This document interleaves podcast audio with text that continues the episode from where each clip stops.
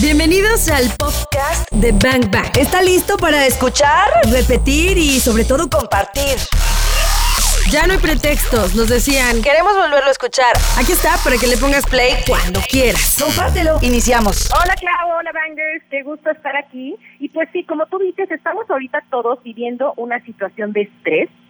Y el estrés está directamente relacionado con nuestro metabolismo y con nuestra hambre. De hecho, son las mismas regiones del cerebro las que controlan la respuesta de estrés, las que controlan el hambre, la saciedad, las emociones y el sueño. Por eso cuando estamos estresados cambian nuestras emociones, cambia nuestra hambre y cambia, a veces nos da insomnio, a veces nos da mucho sueño. Ana, espera, espera, eh, estoy impactada con esta información porque entiendo y muchos entendemos que cuando estamos estresados pasa algo, por ejemplo, a nivel emocional, ¿no? Estoy irritado, estoy tenso, estoy frustrado, etcétera. Pero te digo la verdad y te soy sincera, yo creo que a la mayoría eh, seguramente le va a pasar igual. No tenía muy asociado el tema del estrés con el hambre, así de decir, híjole, estoy enojada, frustrada, ansiosa, y entonces mi hambre le pasa esto, ¿no? O sea, no lo tenía tan claro. Sí, y eso te digo que es por una base biológica. La misma parte de nuestro cerebro, el sistema límbico, la amígdala, el hipotálamo, que son los que regulan la respuesta de estrés, regulan el hambre y la saciedad. Y eso tiene una perfecta lógica, porque a ver, cuando estamos en estado de estrés, empezamos a estar muchísimo más alerta, porque nos tenemos que defender ante una amenaza. Nuestro cuerpo se empieza a tensar y además empezamos a segregar una serie de hormonas que nos ayudan a responder a través de las cuatro diferentes respuestas de estrés.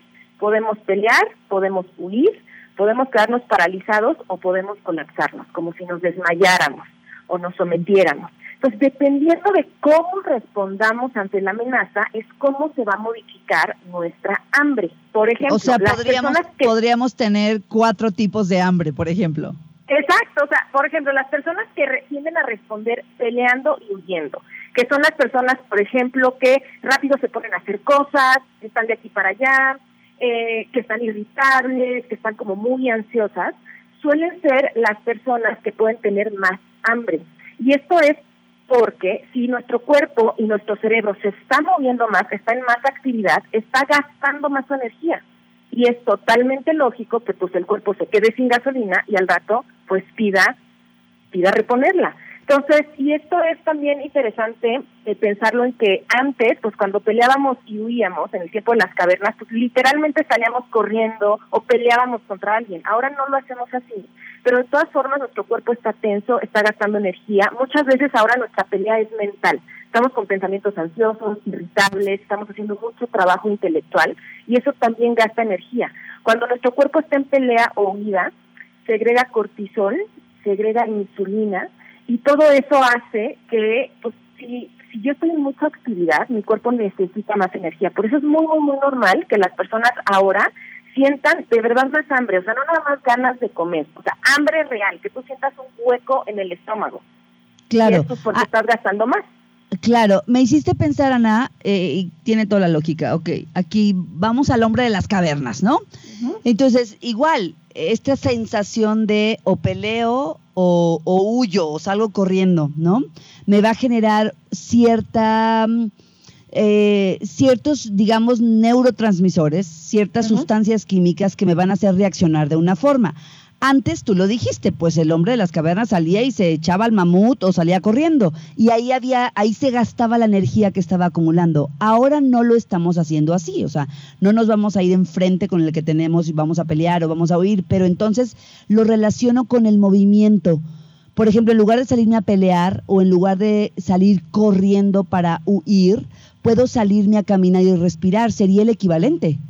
Exactamente. Entonces, si nuestro cuerpo lo que necesita para descargar toda esta energía de estrés es moverse, pues vamos a hacerlo de una manera funcional. Entonces, puedo salir y caminar, puedo hacer respiraciones fuertes con mi cuerpo, puedo bailar, puedo sacudirlo, puedo cantar fuerte, por ejemplo, en vez de gritar, ¿no? Como cuando estamos peleando, puedo cantar fuerte para liberar esa energía, pero finalmente estoy liberando energía, estoy gastando y por eso es muy normal que mi cuerpo pues tenga hambre, si me estoy acabando su energía. Entonces, por eso, a mí me ha pasado, Clau, no sé si a ti, que en estos días sí he sentido más hambre. Sí, sí, claro.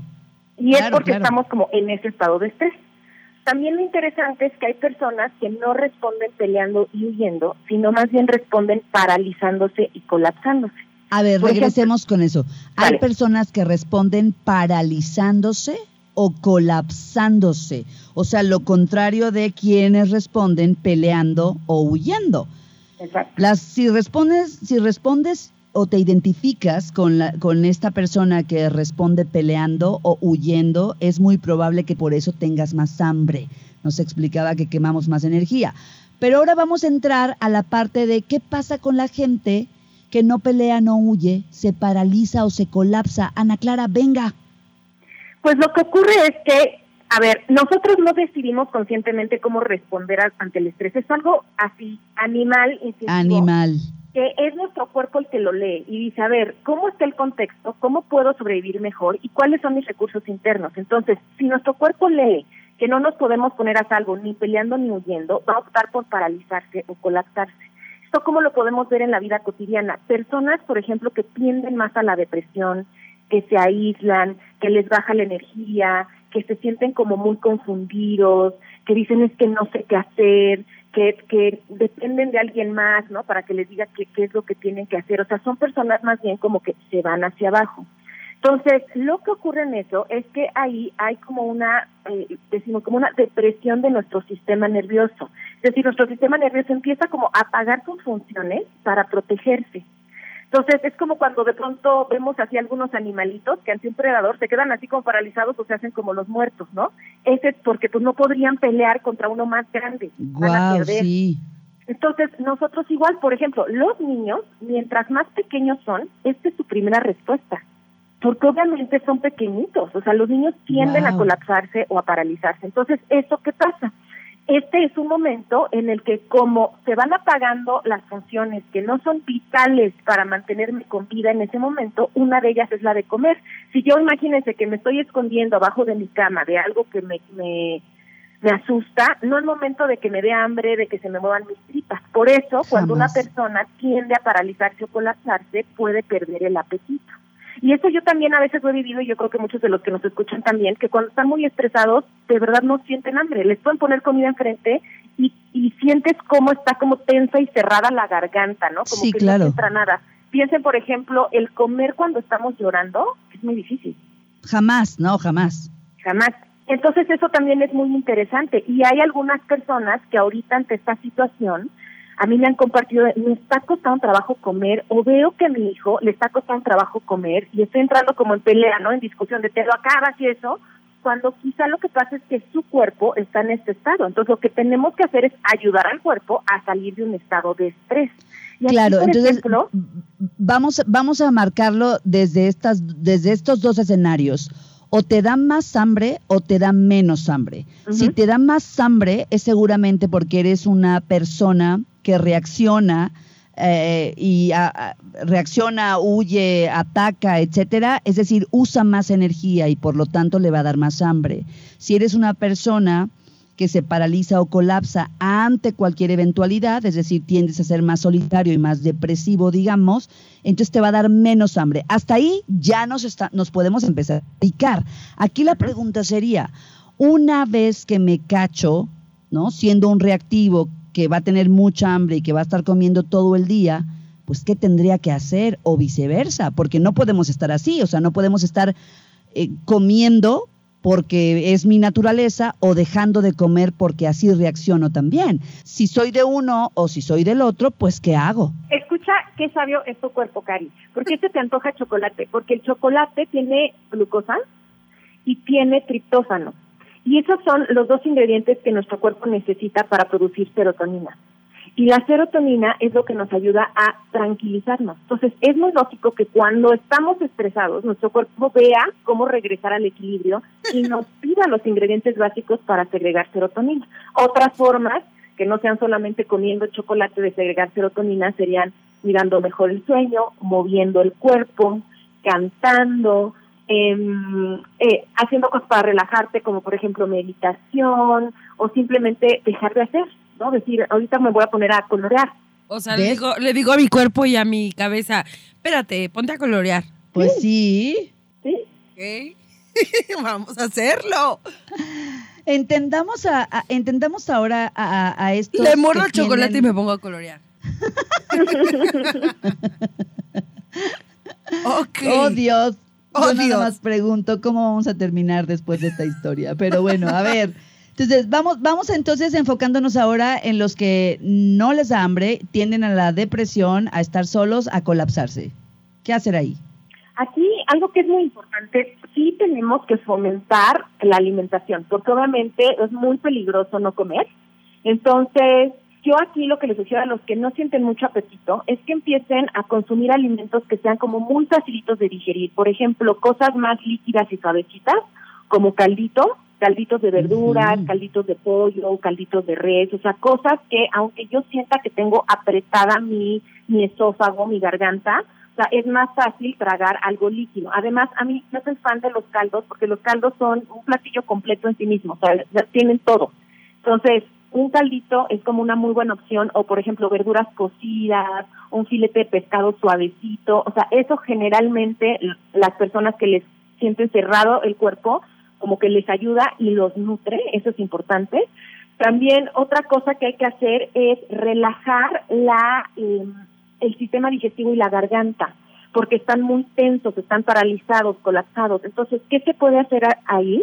Dar masajitos y mejor si ponemos como una compresa caliente o como esos cojincitos de semillitas que se pueden calentar, poner calorcito en la garganta, en el esófago, en el estómago, en el intestino, eso ayuda a que se relajen, otra vez se vuelvan a mover y regrese el apetito y podemos digerir, además de que son muy confortantes muchas veces lo que lo que está buscando la persona que se paraliza y colapsa es un lugar seguro o una fuente de seguridad. Piensen en los niños chiquitos que lo que necesitan es el abrazo de mamá, ¿no? Que les diga, ya, aquí está seguro, no pasa nada. Entonces, ¿cómo nos podemos abrazar a nosotros? Bueno, pues una de esas es poniéndonos calor en el cuerpo, eso es muy reconfortante y ayuda a salir de este estado de parálisis o de colapso. También podemos hacer estiramientos suaves, entonces estirar nuestro cuerpo para que se vaya relajando también toda esta zona del sistema digestivo. Para las personas que tienen una de esas pelotas como de pilates o de yoga, o sea, tumbarse boca abajo sobre, sobre esa pelota y meterse un poco también estimula y relaja el sistema digestivo y ayuda a salir de este estado de colapso. Y estas personas necesitan mucho el contacto con otras personas. Y vean cómo ahora, pues eso puede ser un reto. ¿Qué pasa si yo estoy solo? Entonces, bueno, buscar una forma creativa, utilizando la tecnología de no sentirme solito, o sea, de, poder eh, conectar con otras personas. Ay, entonces regresamos para hacer un pequeño como resumen y cerrar el tema. Ana Clara nos está dejando claro por qué comemos, por qué no comemos, qué está pasando con nosotros y creo que es momento de auto-observarnos. Ya volvemos. Eso que acabas, Karina, eso que acabas de decir es clave, lo que dijiste de la autoobservación, porque ¿sabes qué, ¿saben qué pensé? Que qué fuerte que no sepamos esta información y que entonces, si en tu casa, ahora que estamos quedándonos en casa, tienes a alguien que gasta más energía o tienes a alguien que no gasta tanta energía, pero no se entienden, no lo saben porque no se conocen, ¿Sabes el broncón que pueden tener por eso? El shock, ¿no? El shock. Shock y trauma. Cari, tú dijiste la palabra clave. Hay que autoobservarnos. Yo les diría, lo primero, identifiquen si están en respuesta de pelea o huida o de parálisis o de colapso, porque eso es lo primero y eso es lo que explica por qué o no estamos durmiendo o sí estamos o estamos durmiendo mucho o por qué tenemos mucha hambre, por qué se nos va el apetito. Entonces, identifiquen dónde están. Y una vez que están ahí tienen que hacer dos cosas, o sea, estrategias con la comida y estrategias para reducir el estrés. Si están en pelea o en unidad, lo que tienen que hacer es mover el cuerpo. Y también algo muy importante y que no dije antes es reducir su exposición a estímulos. O sea, si ya de por sí mi cuerpo está, digamos, alterado y yo todavía estoy en la madrugada con mi celular estimulándome, o si yo todavía estoy constantemente escuchando noticias, o estoy constantemente contestando mensajitos, eso activa más mi respuesta a estrés. Y eso sí es algo que podemos decidir.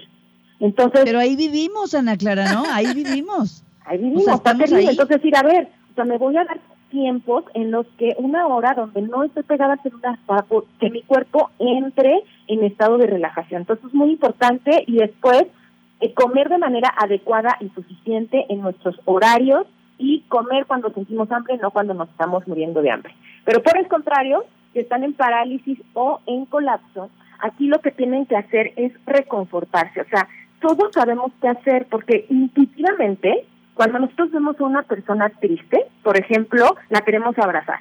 ¿no? O sea, nos queremos acercar o le queremos hablar suavecito. Los niños abrazan algo, una almohadita o a una persona. Entonces, eso mismo vamos a hacer con nosotros si estamos ahí en parálisis. O sea, darnos ese apapacho, buscar conectar con otras personas. Y aquí al contrario hay que buscar cómo estimularnos para salir de este estado de parálisis. Entonces, ponernos música alegre, intentar bailar. Y en el caso de la comida, aunque no sintamos hambre, sí es importante comprometernos a en ciertos horarios consumir alimentos muy ricos en nutrientes, pero que sean fáciles de digerir. Como les decía, calditos, licuados, verduritas cocidas, algo que sea fácil porque yo les puedo decir como nutrióloga, a, mí me parece más peligroso cuando una persona deja de comer que cuando come. Porque no darle gasolina al cuerpo, nuestro cuerpo empieza a apagarse. Y eso es bien, bien, bien peligroso. Entonces, sí, hay que empezar a comer y hay que masajear y relajar nuestro sistema digestivo poniéndolos, poniéndonos cojincitos de semillas de calor, haciendo estiramientos. Por ejemplo, un bañito en tina, si tienen tina caliente, también es algo que nos relaja mucho y eh, puede ayudar a que las personas tengan otra vez apetito. Necesitaba esta información. Yo no sé, tú, Karina Torres, pero yo, por Dios, la necesitaba. Me estaba como prácticamente urgiendo. Sí, la verdad es que sí. Ana Clara, que lo máximo, de verdad. Queremos seguirte porque estás publicando mucho y estás regalando herramientas valiosísimas para todos los que estamos confinados y que necesitamos estar aquí, pero estar en paz, ¿no? Por favor. Sí, es, estoy a través de mis redes sociales compartiéndolos algunas estrategias como estas que les acabo de decir. Estoy en Instagram como arroba Ana Aris o en Facebook Ana Aris. Ana Aris con Z. Ya está. Ana, te amamos. Gracias por compartir hoy en este jueves de frutas y verduras. Bye, darlings. Bye, bye, querida. Bye. Gracias. Ya escuchamos lo mejor de este podcast. ¿Cuántos bazucazos recibiste el día de hoy? Porque yo me voy muy descalabrada. Anótalos todos. Y si los quieres escuchar en vivo, pues sencillo, búscanos en ExaFM 101.1 o también lo puedes hacer en las plataformas digitales. Todos los días de 1 a 4 de la tarde por XFM 101.1. Ahí está Bang Bang en vivo. Arroba ExaGDL. Yo soy arroba caritorres.mx. Y yo soy arroba claudiafranco.mx. Gracias por escuchar este podcast Bangers. Te voy a disparar, te voy a disparar.